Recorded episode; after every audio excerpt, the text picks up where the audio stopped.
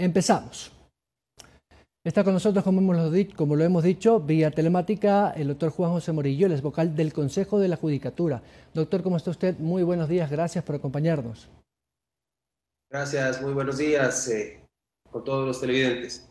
Doctor, vamos eh, primero con los temas de coyuntura y luego a unos temas que me gustaría analizar con usted, que lo dijo la, la presidenta y ustedes en una rueda de prensa hace algunos días que tiene que ver con el tema económico. Pero lo primero que nos salta a la vista es lo que ha pasado este fin de semana cuando el presidente indultó a una señora de 72 años que tiene ceguera y diabetes. Estaba condenada a 8 a 7 años o 8 años de prisión, si no me equivoco, por 700 dólares. Son casos que de pronto saltan a la vista por su, no sé, por, ser tan desproporcionado, cuando el presidente de la República lo puso en un, en un tuit este fin de semana, que cómo es posible que para este tipo de, personas haya una pena tan grande, cuando por peculado u otros temas que realmente son eh, de dominio público y tienen más repercusión en la opinión pública, no haya tanta celeridad ni, ni, tanta rigidez.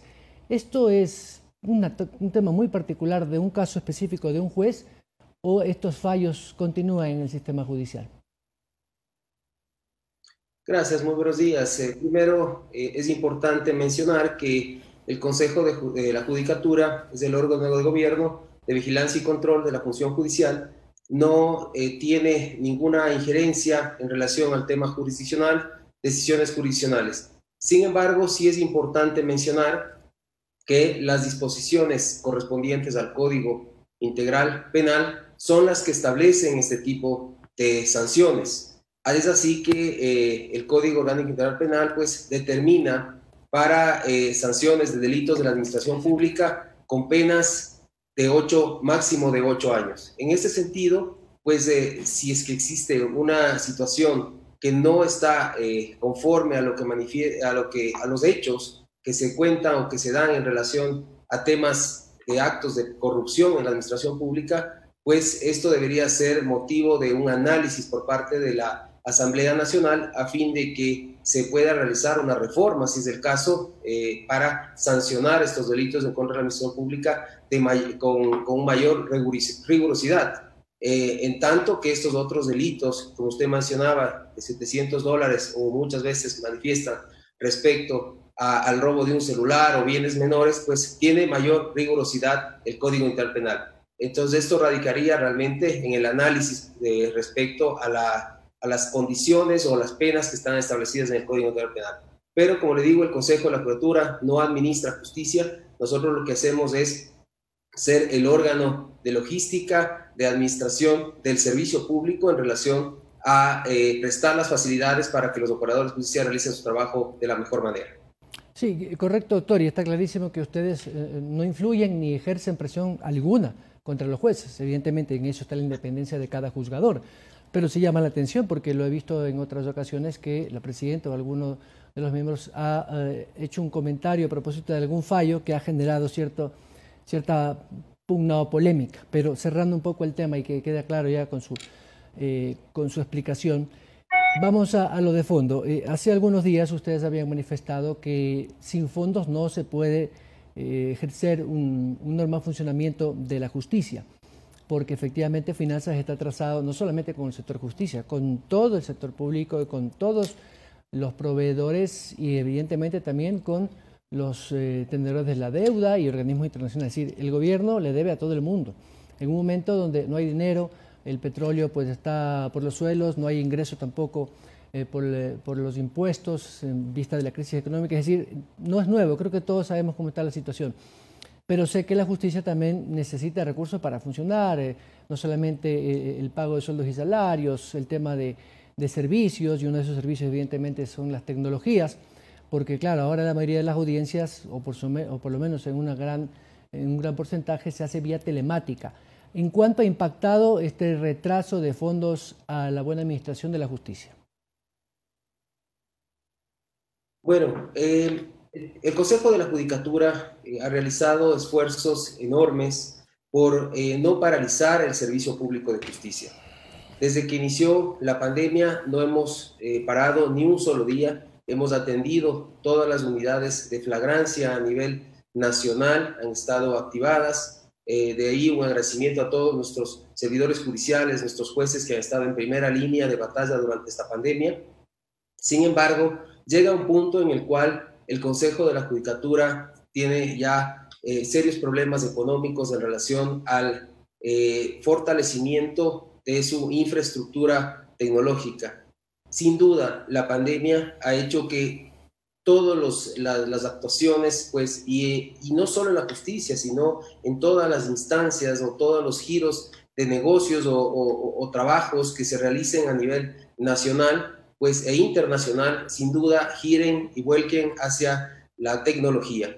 Es así que el Consejo de la Judicatura, pues, tiene un sistema de videoconferencia ya que data de hace aproximadamente 15 años este sistema tiene apenas 120 licencias que, tiene contratada el Consejo de la Cultura que serían propias. Sin embargo, estamos hablando de que existen a nivel nacional alrededor de 2.000 jueces, los cuales pues deben llevar a cabo audiencias, no simultáneas, pero sí pues se confluye en el que diariamente necesitamos realizar audiencias. Recordemos que durante solo la pandemia hemos realizado alrededor de 12.000 audiencias, de las cuales 9.000 han sido de manera telemática. En este sentido, pues el Consejo de la Cultura ha hecho esfuerzos enormes a fin de obtener licencias por un tiempo de prueba, eh, en los cuales ya en el mes de agosto se están concluyendo estas licencias. Ya hasta el 15 de agosto tendríamos el, poder utilizar estas audiencias, estas, estas licencias para realizar audiencias telemáticas. De aquí es importante el exhorto que se hizo al Ministerio de Finanzas a fin de que se proporcionen los recursos necesarios para llevar a cabo estas audiencias telemáticas que son muy importantes a fin de evitar nuevos contagios dentro de la función judicial. Y, es más, evitar, evitar que la ciudadanía concurra masivamente a las unidades judiciales. No solo este es un proyecto que tenemos, sino adicionalmente hemos hecho el lanzamiento del SATE Web 2020, el cual nos permite tener una interacción de doble vía ya con nuestros usuarios a fin de que no concurran a las unidades judiciales, sino que tengan que eh, puedan realizar sus despachos desde su oficina o desde su casa, a fin de evitar que concurran las unidades judiciales.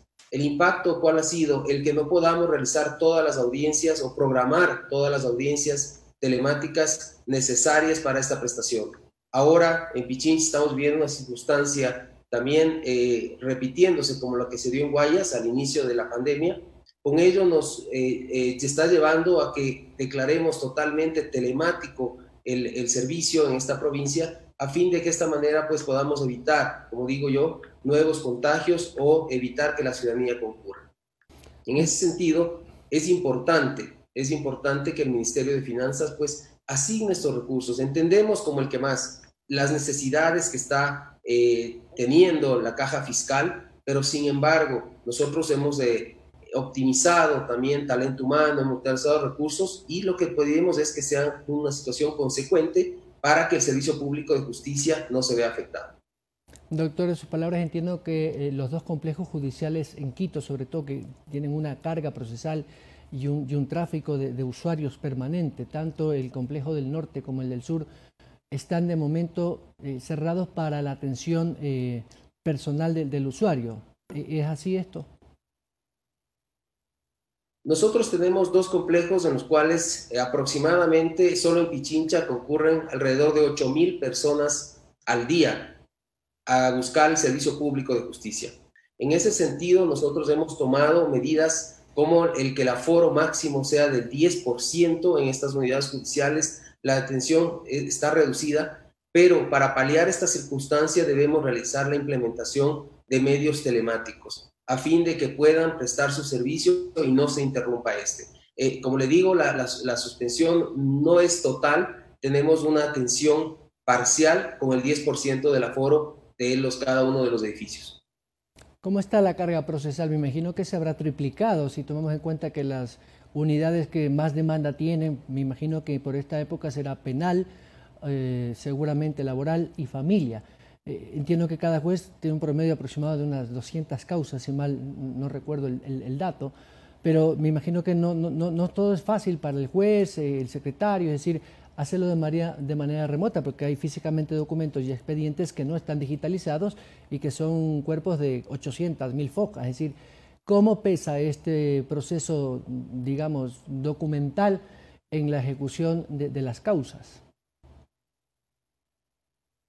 Recordemos que la carga procesal de un juez en ciudades como, eh, como Quito y Guayaquil llega aproximadamente entre las 500 y 600 procesos. Eh, es una carga bastante importante. Eh, en ese sentido, nosotros pues estamos adoptando todas las medidas necesarias a fin de que ciertos expedientes que son voluminosos pues eh, puedan ser digitalizados de alguna manera. Es lo que nosotros queremos llegar en un futuro. Por eso hablaba de esta herramienta informática, el SAT Web 2020, en el cual ya los expedientes son digitales, en los cuales pues ya se pueden realizar consultas, no solo los operadores de justicia, sino la ciudadanía podría realizar ya consultas en línea a fin de que no eh, accedan a los expedientes físicos. De allí es importante y se hace un llamado muy cordial a los profesionales del derecho a fin de que utilicen las herramientas electrónicas, adquieran su firma digital en cualquier entidad eh, certificadora que corresponda y a fin de que los documentos empiecen ya a ingresar de manera digital. Es decir, nosotros desde la implementación del SAGE Web que fue en el mes de junio, ya estos documentos que ingresaron de manera digital ya pasan a formar parte de nuestro archivo digital.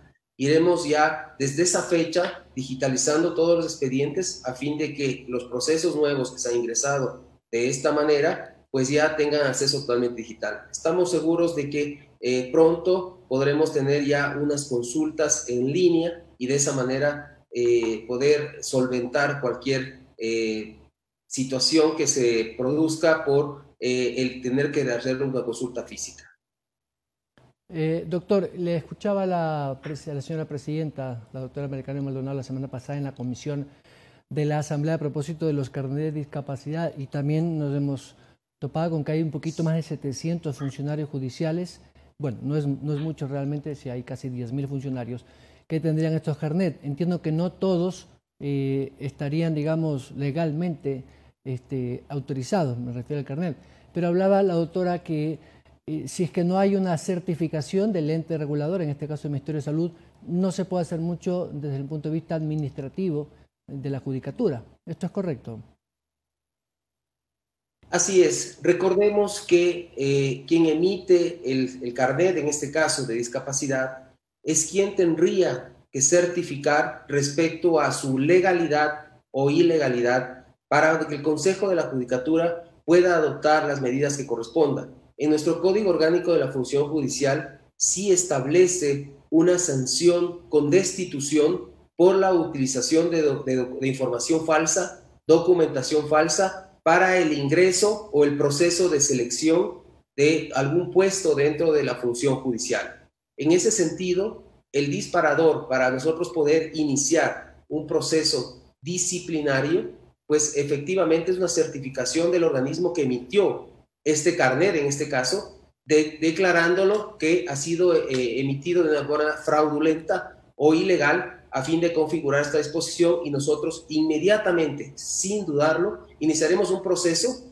obviamente con el debido proceso que corresponde a la Constitución, y pues esos malos funcionarios de llegarles a determinar pues serán inmediatamente separados de la función judicial. Pero en, los primer, las primeras investigaciones o, procesos internos de, talento humano, ¿no se ha logrado determinar que efectivamente existe alguna irregularidad? Digo, no en la, en, la obtención del carnet, sino que es, obvio que, por la documentación o, la carpeta individual de cada funcionario uno puede verificar si efectivamente una persona eso no, digamos, entiendo que tiene un departamento médico que podría de alguna manera validar, pero hay algún caso excepcional que usted sepa de que efectivamente es un poco uh, extraño que, haya un caso de, con un carnet de discapacidad o todavía no lo quieren validar así. Lo que nosotros hemos hecho es solicitar a los servidores que han declarado en algún momento alguna discapacidad y constan registrados en nuestro expediente. Nosotros lo que hemos hecho es solicitar a estos servidores que se pronuncien, que presenten los documentos de descargo que validen esa declaratoria de discapacidad. De este caso, de ahí, 16 servidores no han contestado o no han presentado la comunicación que justifique al respecto, por lo cual el Pleno del Consejo de la Judicatura ha dispuesto el inicio de una investigación a fin de que dentro del proceso podamos puntualmente realizar esta verificación de los 16 casos que le menciono, en los cuales no se ha presentado ningún documento, y pues haría presumir de que existe alguna inconsistencia al momento de su declaratoria, y pues esto nos puede llevar luego a iniciar sumarios administrativos para el proceso de destitución. Este es el avance que nosotros tenemos en este momento, ya son 16 procesos que hemos iniciado una investigación. Doctor, cambiando de tema ya para ir eh, finalizando, ¿el proceso de renovación parcial de la Corte Nacional continúa a pesar de estas circunstancias? Eh, es decir, no hay motivo para que se pueda, digámoslo así, suspender o, postergar en vista de que por, la situación anómala que vive el país por la emergencia, no necesariamente todos los, los aspirantes, entiendo que hay un promedio de 150, usted me corrige si son más, eh, porque he escuchado a muchos abogados y, quienes ejercen el derecho en el libre ejercicio, que no pueden acceder a la documentación que requieren para presentar eh, como parte de, los requisitos porque no, no, funciona mucho este sistema telemático, vía digital, tienen que ir presencialmente a las oficinas, a las instituciones y, no pueden acceder a estos documentos que son eh, habilitantes para entrar en el proceso. ¿Esto no es suficiente como para analizar una posible postergación? Eh, esta decisión del inicio de este proceso de selección de juezas o jueces de la Corte Nacional de Justicia, pues es un mandato constitucional y legal, en el cual establece que los eh, jueces de la Corte Nacional son designados para el cumplimiento de sus funciones por nueve años. Este tiempo, pues ya culmina el 25 de enero del 2021 para siete jueces. En ese sentido, pues de hacer una disposición constitucional legal, el Consejo de la Judicatura y el Pleno del Consejo de la Judicatura tiene pues esta obligación legal y constitucional por cumplir. Nosotros para facilitar la postulación de los eh, eh, aspirantes a la Corte Nacional de Justicia, prorrogamos ocho días más en el proceso de postulación, pues este, este tiempo adicional, es decir, 18 días que se otorgó para la postulación, consideramos que es suficiente, con lo cual hemos logrado la postulación de 121 personas. Eso es lo que consta el registro tuvo la cierre. Ok, doctor, le quiero agradecer por su tiempo y sus explicaciones estos tres temas bastante complicados que tiene que afrontar la judicatura y sobre todo porque es un servicio vital para muchos de los de los procesos de los usuarios. Muchas gracias al doctor Juan Morillo, vocal del Consejo de la Judicatura.